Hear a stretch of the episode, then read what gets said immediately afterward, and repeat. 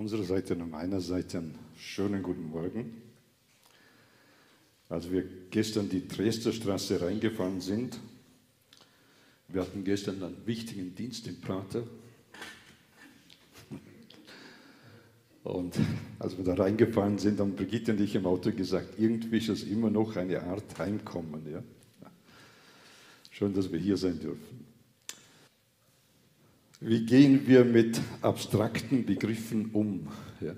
Ich möchte das Beispiel Sicherheit nehmen. Äh, was ist Sicherheit? Ich habe mal überlegt, was Sicherheit ist und habe aufgeschrieben, Sicherheit kann dann gegeben sein, wenn meine aktuellen Wahrnehmungen und die Informationen über das aktuelle Erleben im Bereich des Zwischenhirns, dort ist es dieser Thalamus, ja, im Bereich dieses Zwischenhirns im Abgleich mit den gespeicherten Informationen in meinem Stammhirn im Hintergrund, ja, wenn das Ganze so passend ist, dass in mir keine Abwehrreaktion ist, dann entsteht Sicherheit. Sicherheitshalber habe ich noch bei Wikipedia nachgeschaut und Folgendes gefunden. Sicherheit bezeichnet allgemein den Zustand, der für Individuen, Gemeinschaften sowie andere Lebewesen, Objekte und Systeme frei von unvertretbaren Risiken ist oder als gefahrenfrei angesehen wird. Für Individuen und Gemeinschaften bezeichnet Sicherheit den Zustand des Nicht-Bedrohtseins, der Freiheit, ihrer ungestörten Eigenentwicklung in zweierlei Hinsicht. Im Sinn des tatsächlichen Nichtvorhandenseins von Gefährdung, das würde man als objektive Sicherheit bezeichnen, und im Sinn der Abwesenheit von Furcht vor Gefährdung, das wäre eine subjektive, ein subjektiver Sinn. Der Begriff Sicherheit umfasst innere wie äußere Sicherheit von Gemeinschaften und schließt insbesondere im Fall von Staaten die politische, militärische, ökonomische, soziale, rechtliche, kulturelle, ökologische, technische und andere Sicherheiten in sich ein. Jetzt habe ich den Eindruck, wenn ihr das so hört und irgendwo eine Situation auftritt, in der ihr keine Sicherheit habt, erinnert ihr euch jetzt an meine Worte und dann kehrt die Sicherheit zu 100 Prozent ein. Ja? Zugleich beim Vorbereiten dachte ich mir, ich fürchte fast, es wird so nicht der Fall sein. Ja. Das Sicherheitsgefühl wird nicht so stark kommen über, diesen, äh, über diese Erklärung. Ja. Und deshalb versuche ich einen zweiten, oder mache ich einen zweiten Versuch. Da schreibt eine Person, wer unter dem Schirm des Höchsten sitzt, der bleibt unter dem Schatten des Allmächtigen ich sage zu dem Herrn, meine Zuflucht und meine Burg, mein Gott, auf den ich traue. Die Aussage ist ziemlich viel kürzer. Ja? Und ist sie verständlicher? Scheint mehr Sicherheit zu geben. Ja? Außer man ist jetzt sehr verkopft. Ja? Aber Warum ist das der Fall, dass uns diese kurze Aussage mehr Sicherheit gibt? Der Schreiber vom Psalm 91, der macht es sehr clever. Er geht her und nimmt Bilder aus dem Alltagsleben und statt, statt dass er irgendeine theoretische Erklärung gibt, nimmt er diese Bilder wie Burg, wie Schirm, wie Schatten, dieses Wort allmächtig, der El Shaddai, der uns alles braucht, was wir brauchen, ja, oder gibt, was wir brauchen, ja, und jetzt füllt er diese Worthülse Sicherheit mit Bereichen, die uns vertraut sind, die uns verständlich sind, mit denen wir was anfangen können. Das heißt, diese gleichnishaften Bilder aus dem Lebenskontext der Zuhörer sind entscheidend wichtig, dass ein Verständnis entsteht. Und schwierige Dinge können vermittelt werden. Wir haben im Video gesehen, Jesus beginnt jetzt im Matthäus-Evangelium, wir sind an einem massiven Wendepunkt im Matthäus-Evangelium, wenn wir das ganze äh, Evangelium vor Augen haben. Jesus beginnt an diesem Wendepunkt nicht mehr direkt zu reden, sondern er geht, schaltet um und beginnt mit Gleichnissen zu reden und beginnt den Menschen um ihn herum in Gleichnissen darzustellen, was er meint. Wie kam es dazu? Jesus ist unterwegs und er erzählt den Menschen vom Reich Gottes. Er stellt diese Botschaft dar, er stellt Informationen dar. Er ist derjenige, der von den Propheten her angekündigt ist. Ja, und jetzt ist die Realität eingetreten in Bezug darauf. Er wirkt Wunder. Leute sind irritiert, kommen durcheinander. Wie passt es zusammen? Ja? Was er über Gott und Menschen sagt, ist für die Zuhörer enorm ermutigend. Und wenn man jetzt noch theoretisch was dagegen sagen könnte oder wollte, es wird schwierig, weil aufgrund der Heilungen und Wunder ist es nicht mehr zu leugnen, dass hier etwas Ungeheures geschieht. Und für Menschen, die auf den Messias warten, die diese prophetischen Vorhersagen im Alten Testament für bare Münze nehmen, waren diese Wunder natürlich eine Bestätigung. Und die haben sich gefreut. Und für andere war es irritierend. Wie ist das einzuordnen? Ja? Kann es sein, dass 400 Jahre nach dem letzten Reden von Jesus jetzt plötzlich etwas geschieht? Ja? Es war ja so lange Zeit nichts. Was soll jetzt geschehen? Ja? Und dieser Anspruch von Jesus, den er zum Beispiel in der Bergpredigt gemacht hat, ja? die, die Latte legt er so hoch, dass es für Leute irritieren wird und dass sie irgendwo den Eindruck kommen, wenn das stimmt, was dieser Jesus sagt, dann müsste ich wahrscheinlich mein Leben ändern. Und es gibt einen Punkt im Leben von Menschen, wenn ihr religiöses, ihr Glaubenssystem in Frage gestellt wird oder auch ihr ideologisches System in Frage gestellt wird, dann geht es ans Innerste und dann kommt die Rebellion. Ja. Sehr oft. Die Reaktion ist dann meist nicht Umkehr, sondern Eliminierung des Angreifers. Also statt Umkehr greift man den, der mich in Frage stellt, an. Ja, und bei Jesus geschieht das ja in massivster Art und Weise bis hin zum Kreuz.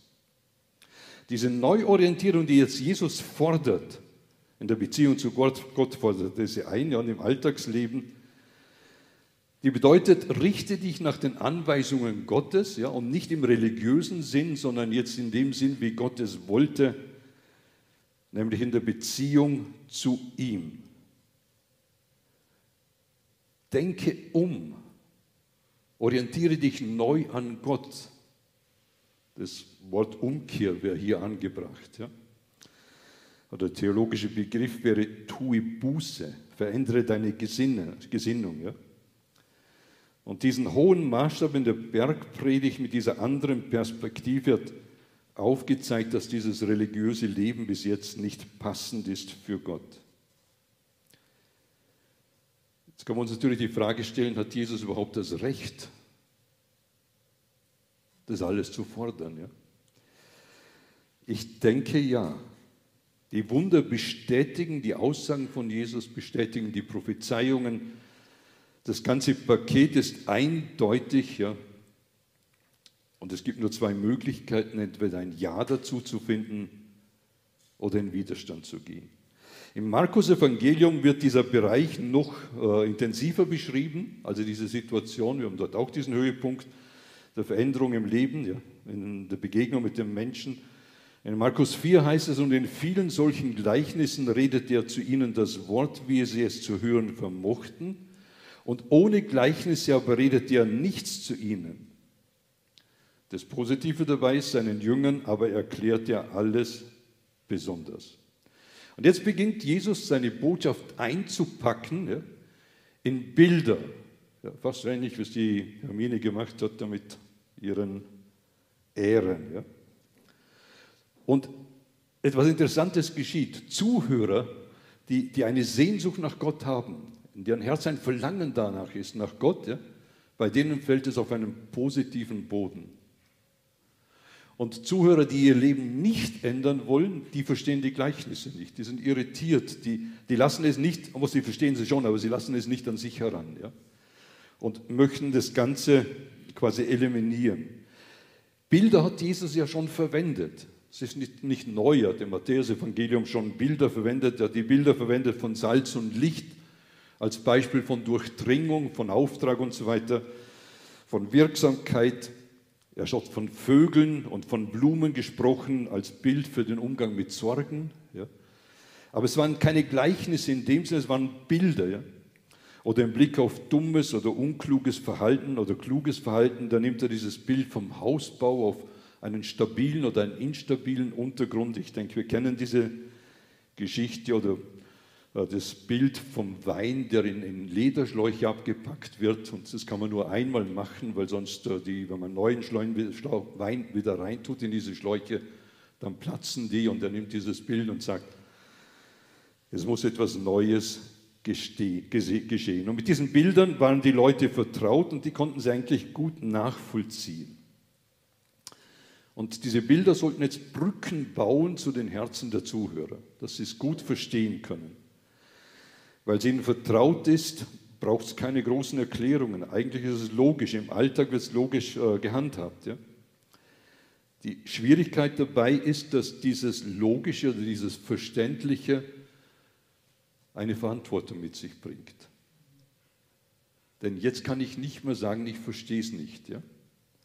Bei meiner Definition von Sicherheit, da könntet ihr sagen, Ernst ist mir zu kompliziert. Ja? Beim Psalm 91 geht es nicht mehr. Da kann man nur hergehen und sagen, dem kann ich vertrauen, will ich vertrauen oder will nicht. Ja? Das heißt, die Verantwortung steht jetzt da, wer die Wahrheit weiß, der muss das Leben danach ausrichten. Und das kam nicht bei jedem gut an. Und so verwendet jetzt Jesus in dieser Situation, wo Menschen gegen ihn sind, Gleichnisse und eröffnet mit diesen Gleichnissen ein Verständnis für den Vertrauenden, ja? also für den, der sagt, ich möchte diese Sache in meinem Leben anwenden. Und zugleich wird es für denjenigen, der seine Augen verschließt, ein Gerichtswort. Der Ignorierende steht damit im Gericht. Ja? Und diesen Zusammenhang, den verstehen die Jünger nicht ganz. Und ich finde es toll, sie fragen Jesus, boah, was soll das? Im Vers 10 heißt es, beim Weitergehen fragten seine Schüler Jesus, warum benutzt du Beispielgeschichten, wenn du zu den Menschen sprichst? Und das tut mir gut. Wenn ich Fragen habe an Jesus und ich habe viele Fragen, dann tut es mir gut, dass die Jünger zu Jesus gegangen sind und gesagt haben, ich kapiere es nicht. Ja. Kannst du mir es erklären? Dass wir zu Jesus kommen können und Fragen an Jesus stellen dürfen und er uns Antworten geben will. Könnte sein, dass er uns manchmal schon Antworten gegeben hat, ja, aber der innere Widerstand noch zu groß ist. Aber Jesus antwortet dann, euch ist es geschenkt worden, in, tiefsten, die, die tiefsten Geheimnisse der neuen Wirklichkeit Gottes zu kennen. Die anderen aber haben dieses Vorrecht nicht. Ein ganz kurzer Blick in das Herz von Jesus und der sagt, ich möchte es euch öffnen. Ich möchte euch ein Verständnis geben.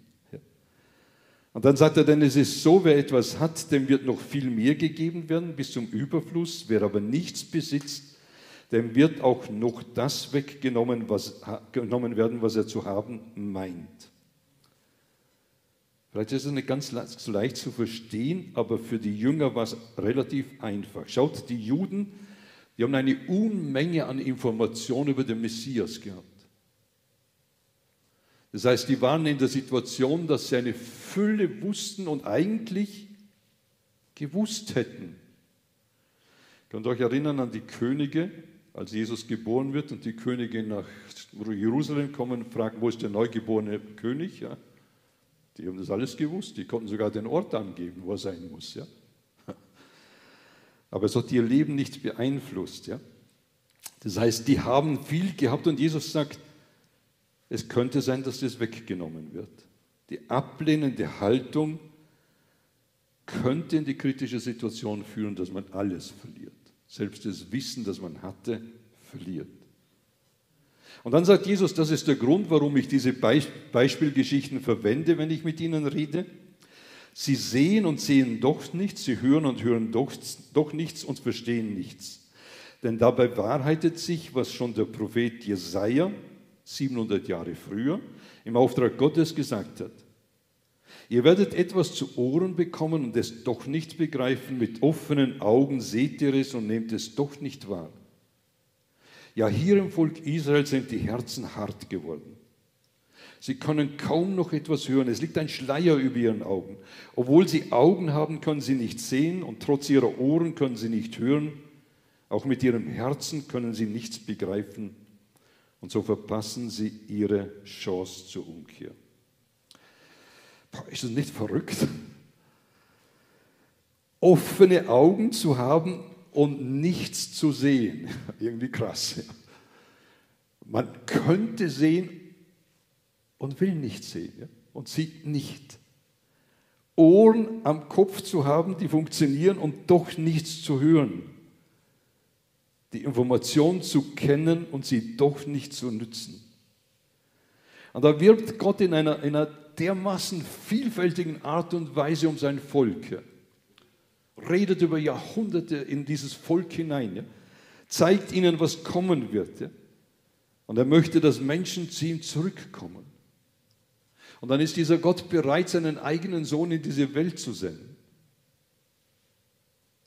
Hat den Mut zu sagen, ich werde wie einer von ihnen, damit sie mir vertrauen können ist bereit, diesen Sohn als Opfer für die Menschen zu geben und zu sagen, was diese Menschen nicht vollbringen können, ich mache es für sie. Ich baue für sie die Brücke. Und Jesus ist bereit, mit seinem Leben, mit seinem Kommen ein Fenster in die jenseitige Welt zu öffnen, damit Menschen diesen, diese Perspektive, so ist Gott zu uns, haben können. Durch sein Handeln sollen sie erkennen, wie hoch der Maßstab von Gott ist, einerseits, und auf der anderen Seite, dass er alle Forderungen von uns Menschen erfüllt. Und dass damit der Mensch letztendlich mit Gott in Ordnung kommen kann. Dass Gott so weit geht und sagt, du musst es nicht mehr bringen. Dass er hergeht und sagt, ich schenke es dir. Ungeheuer, ja? Ungeheuer. Der Mensch, der zu weit von Gott entfernt ist, der aus eigener Kraft nicht mehr zu Gott in Beziehung kommen kann, muss sich beschenken lassen. Paulus, der mit den jüdischen Denkenmustern oder mit dem jüdischen Denken und mit dem heidnischen Denken bestens vertraut war, der beschreibt es im Römerbrief Und er sagt dort, denn wir haben doch schon vorher im Kapitel 3, denn wir haben doch schon vorher die Schuld der Juden und auch der Nichtjuden dargelegt. Und aufgezeigt, dass sie alle vor Gott schuldig geworden sind. Es geht um diese Spannung. Ist diese gute Nachricht, dass Gott alles getan hat? Passt die für Heiden und Juden, ja? Und dann sagt er, so steht es ja auch in Gottes Buch geschrieben, es gibt keinen Menschen, der wirklich gerecht ist, ja keinen einzigen. Es gibt niemanden, der wirklich einsichtig ist. Es gibt niemanden, der ernsthaft auf der Suche nach Gott ist. Alle sind vom Weg abgewichen. Es gibt keinen, der wirklich aus reiner Güte handelt, keinen einzigen. Und dann im Vers 19, so wird deutlich, dass die ganze Welt unter dem gerechten Gericht Gottes steht. Und daraus folgt, kein einziger Mensch kann sich selbst aufgrund seiner eigenen Taten vor Gott gerecht machen. Denn das Gottesgesetz macht deutlich, was Sünde wirklich ist. Und diese Realität ist uns nicht sympathisch.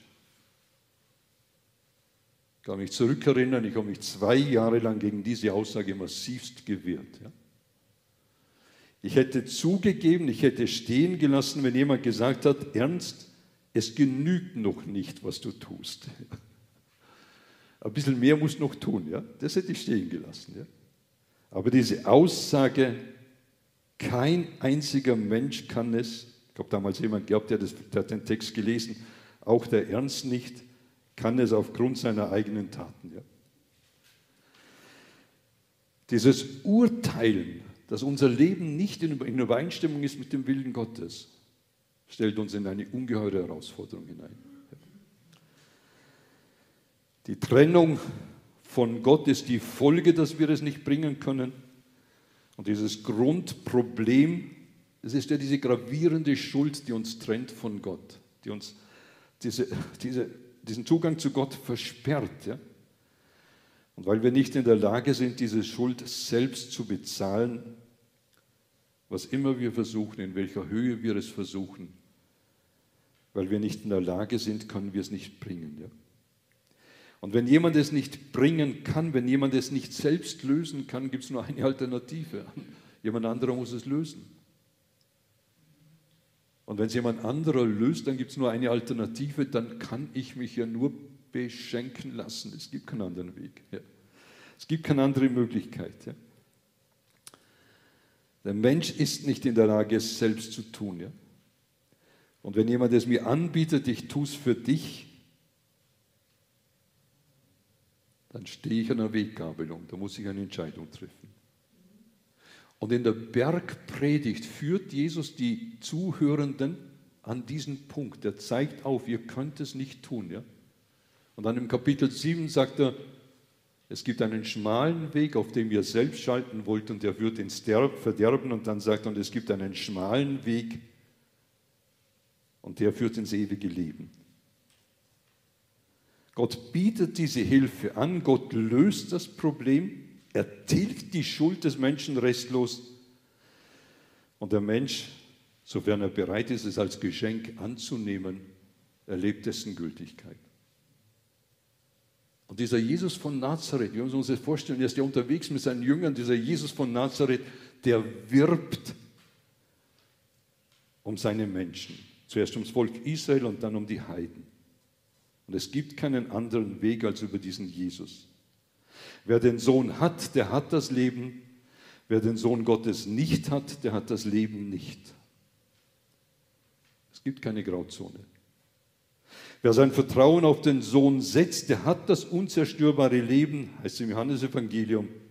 Wer aber nicht auf den Sohn vertrauen will, will, der wird das Leben nicht einmal zu Gesicht bekommen, dann bleibt Gottes Nein über ihm bestehen. Und das sind die Worte, die die Propheten ja schon vorhergesagt haben. In Hülle und Fülle. Und gesagt, das wird der Messias machen. Ja. Es ist die Realität eingetreten. Der Messias ist da. Die Wunder bestätigen ihn. Die Aussagen, die Worte der Propheten bestätigen ihn. Man müsste ihm nur noch vertrauen. Und dann sagt Jesus den Jüngern, als er es ihnen erklärt, was es bedeutet, dann sagt er, und dennoch werde ich sie gesund machen. Boah, dieses Herz von Jesus, und dennoch ich möchte sie gesund machen. Und zu den Jüngern, aber ihr, ihr erlebt das wahre Glück, denn eure Augen können sehen und eure Ohren können hören, können es hören. Und jetzt müsst ihr ganz kurz zuhören. Jetzt kommt ein wichtiger Punkt. Ja, ich sage euch, es euch ganz deutlich, viele Propheten und gerechte Menschen in den vergangenen Zeiten haben sich danach gesehnt, das sehen zu können, was ihr seht. Und doch haben sie es nicht erlebt. Sie wollten so gerne hören, was ihr hören könnt und konnten es doch nicht wirklich auf sich, in sich aufnehmen. Lass mich mal eine Überlegung anstellen. Mose war wahrscheinlich einer der größten Führer Israels. Ein Jesaja hat das dickste Buch in der Bibel geschrieben. Ein Daniel hat ungeheure prophetische äh, Offenbarungen bekommen.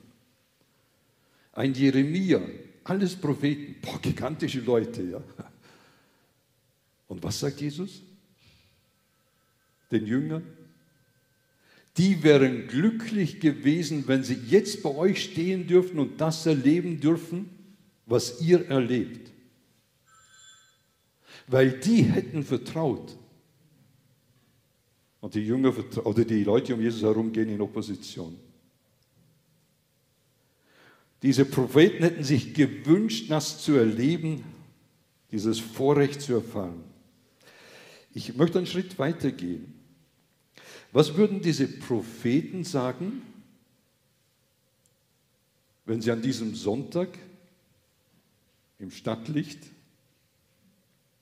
sitzen würden und sagen würden, boah, die haben eine gesamte Bibel. Die haben eine gesamte Offenbarung von Gott. Die haben alles, was Gott sagen wollte, dem Menschen, haben sie in ihren Bibeln drin. Auf ihren Handys, auf ihren Tablets und was weiß ich. Ja. Die müssen nur aufschlagen, können nachlesen. Alles steht da. Ja. Es braucht keine besonderen Offenbarungen mehr. Gott hat alles offenbart. Ja. Es wird kein Punkt und kein Strichlein vergehen. Es ist alles gegeben. Ich konnte mir vorstellen, dass die wahrscheinlich, wenn sie hier sitzen würden, die würden irgendwie aufstehen und ein bisschen nach jüdischer Sitte, ein bisschen tanzen, ein bisschen Halleluja rufen. Auf jeden Fall, die hätten Freude dabei. Wie gehen wir damit um? Vielleicht hilft es an diesem Morgen, ein Stück weit zu sehen in dieser Spannung, wo die Jünger, die Zuhörer drinstehen, wo Jesus in einem Wendepunkt drin ist, ja, in Gleichnissen zu reden beginnt, das uns vielleicht ermutigt zu sagen, was für ein ungeheures Vorrecht haben wir, dass wir ein Wort Gottes, einen Samen haben dürfen in einer ungeheuren Dimension. Und ich finde es toll, dieser, dieser Same, der da drin ist, ja, der macht nur dann Sinn, wenn er auf guten Boden fällt und Frucht bringt. Und Jesus sagt, jetzt hört gut zu, worum es bei der Geschichte vom Sämann geht. Wenn jemand die Botschaft hört, dass Gottes Wirklichkeit zu den Menschen kommt und er sein Leben nicht auf diese Botschaft einstellt, zu dem kommt der Böse. Er greift in das Herz dieses Menschen und reißt heraus, was hineingesät war. Und solch ein Mensch ist wie der festgetrampelte Weg in der Geschichte. Und Jesus beschreibt damit diesen Menschen, der in der Rebellion zu Gott ist und vergleicht ihn mit einem harten Weg. Ja? Und wenn der Same da drauf fällt, kann keine Wurzeln schlagen. Die Vögel kommen, die fressen ihn, nehmen ihn weg. Die Vögel, bildlich gesprochen, ist, sind, ist der Böse, der Diabolos, der Durcheinanderbringer, der das, die Sachen wegnimmt, der das Vertrauen in Gott eliminieren möchte. Und diese Vögel kommen in unterschiedlicher Art und Weise. Ich möchte nur zwei spezielle Vögel erwähnen. Einer dieser Vögel ist aus meiner Sicht die Leugnung, dass Gott der Schöpfer ist. Menschen sind bereit, einem Nichts, einem Urknall oder was immer das war, ja, das Vertrauen zu geben, dass er hochkomplexe Entwicklungen schafft und Gott nicht zu vertrauen. Ja. Gott als Schöpfer kann nicht sein. Ich finde es verrückt.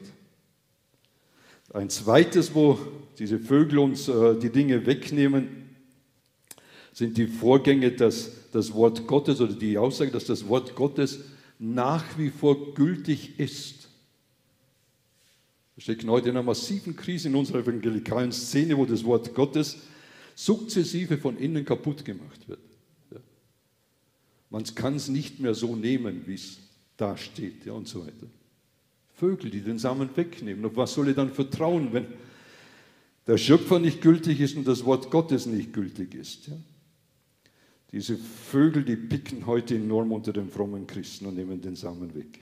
Im zweiten Bild werden Menschen beschrieben, die diese, die diese Nachricht aufnehmen, ja, gerne aufnehmen. Da sagt Jesus, das, was auf den steinigen Boden gesät ist, beschreibt einen Menschen, der die Botschaft hört und sie sofort voller Freude aufnimmt, aber es ist nicht tief verwurzelt und dreht sich wie ein Fähnchen im Wind. Und wenn sich dann Schwierigkeiten vor ihm auftürmen und er verfolgt wird, weil er der Botschaft Gottes vertraut, dann lässt er sich schnell wieder umwerfen. Das sind Menschen, die, die freuen sich über die Errettung. Ja. so wie ein Strohfeuer. Patsch und sind sie unterwegs und so weiter. Und in diesem Alltag, im Alltag möchten sie ihre Freude, ihr Leben mit Jesus leben. Sie möchten, dass ihr Leben mit, mit Jesus in Übereinstimmung kommt, mit dem Willen Gottes übereinstimmt. Und sie beginnen zu verändern und dann kommt Widerstand. Freunde oder Bekannte sagen, das kannst du doch nicht so eng sehen. Ja? Wir kennen das aus unserer eigenen Geschichte. Brigitte und ich haben das ja massiv erlebt. Ja? Das kannst du doch so nicht sehen. Ja? Ein bisschen fromm sein ist schon gut. Ja? Aber so ganz zu 100% mit Jesus, 98 genügen auch, ja, oder 51. Ja? Dann bist du immer noch mehr dafür, wie dagegen und so weiter. Ja? Gott ist die Liebe, er möchte doch alle Freuden gönnen. Ja? Boah, kein Problem, Sex vor der Ehe, Gott ist dabei, ja? muss nur vorher beten. Ja? Oder was weiß ich. Ja. Partner auf Zeit, ja. Wir sind in einer anderen Zeit, in einer anderen Generation, in einer anderen Geschichte. Ja. Du hast einen Partner darauf, äh, du hast ein Recht darauf, auf einen Partner, der, Glück, der dich glücklich macht. Ja.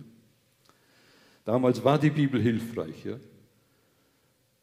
Und damals steht in der Bibel, dass Gott Mann und Frau geschaffen hat. Ja. Aber jetzt im 21. Jahrhundert ist es nicht mehr gültig. Ja. Heute haben wir fünf, sechs, sieben, acht verschiedene Geschlechter ja, und so weiter. Ja. Was du gerade Lust hast, lebe und so weiter. Ja. Menschen, die das Wort aufgenommen haben, Frucht bringen wollten, ja, und durch solche Dinge in ihrem Glauben blockiert werden. Eine dritte Gruppe, das sind die Sorgen, die uns entzweifeln der Macht Gottes stärken, ja, die Sorgen, die uns stärken, ja. Und da heißt es, dass was unter die Dornen gesät wurde, beschreibt eine andere Situation. Ein Mensch hört die Botschaft, aber dann kommen die Sorgen des Lebens in dieser Welt und die Anziehungskraft des Geldes und sie verdrängen die Botschaft und am Ende bleibt sein Leben ohne Frucht. Sorgen und Bedürfnisse sind sehr, sehr oft Freudenkiller in der Beziehung zu Jesus. Der Alltag wird bestimmen. Die Perspektive ist nur noch auf den Alltag, auf das Hier und Jetzt ausgerichtet, auf die Situation. Ja? Die Beziehung zu Gott wird auf äußerster Schmalspur gefahren.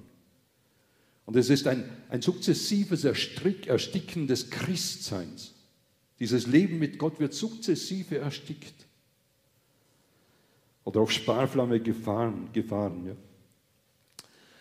Und wenn diese Menschen einmal vor Jesus stehen werden, wird keine Frucht da sein.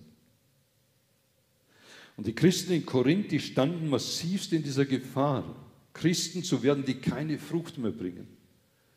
Und denen schreibt Paulus, inspiriert durch den Heiligen Geist, ihr lieben Korinther, kannst im Kapitel 3 nachlesen, im ersten Korintherbrief, ihr lieben Korinther, achtet darauf. Gott hat alles getan, aber es gibt einen Tag, an dem wird kontrolliert oder wird geschaut, wie viel Frucht du gebracht hast.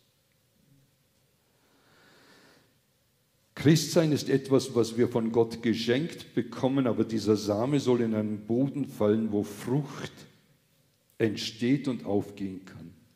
Aber mit dem Saatgut, das auf guten Boden fällt, ist ein Mensch gemeint, der die Botschaft hört und sie wirklich aufnimmt. Sie hat dann auch klare Auswirkungen in seinem Leben. Es bringt Frucht, bei dem einen hundertfach, beim anderen sechzigfach und bei einem dritten dreißigfach. Jetzt sind wir am Höhepunkt des Gleichnisses. Ja. Der Boden, ein guter Boden bringt eine gute Frucht. Und jetzt mache dir Mut, damit du nicht hier herinnen sitzt und eine depressive Phase bekommst. Ja, was ich toll finde, ist, Jesus wertet die Anzahl der Frucht nicht. Ich finde es toll, dass er hergeht und sagt, beim einen wird es 30 sein, beim anderen 60, beim anderen 100-fach. Ja. Es gibt keine Wertung.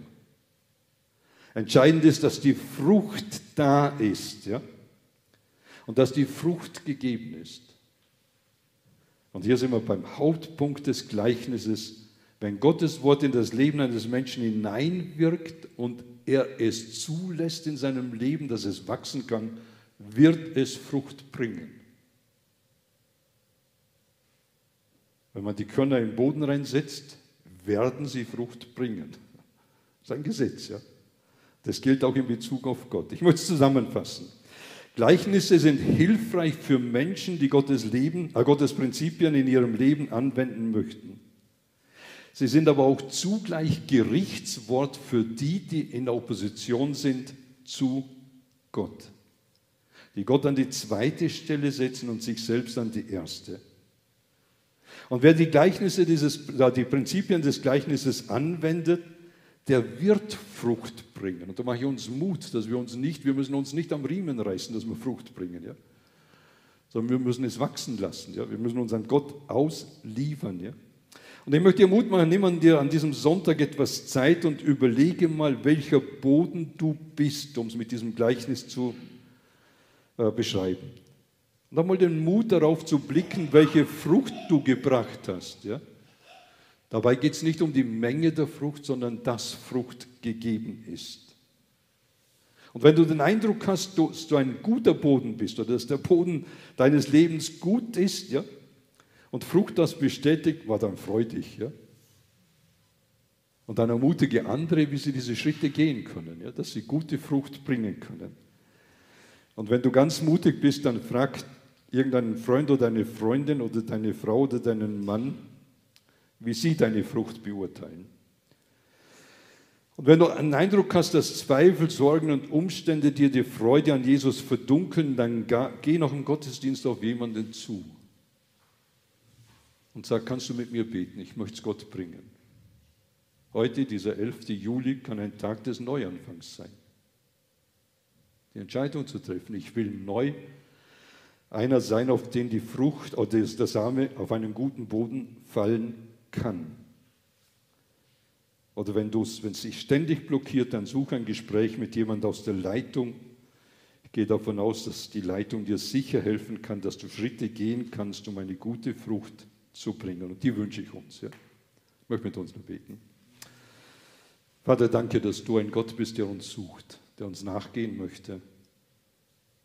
Sei es, dass wir in die Beziehung zu dir eintreten oder dass wir in der Beziehung mit dir gute Frucht bringen. Du kennst uns, du weißt, was uns bewegt und beschäftigt an diesem Morgen kennst unser Leben. Öffne uns die Perspektive dafür, dass wir Leute sind, die gute Frucht bringen können. Zu deiner Ehre. Amen.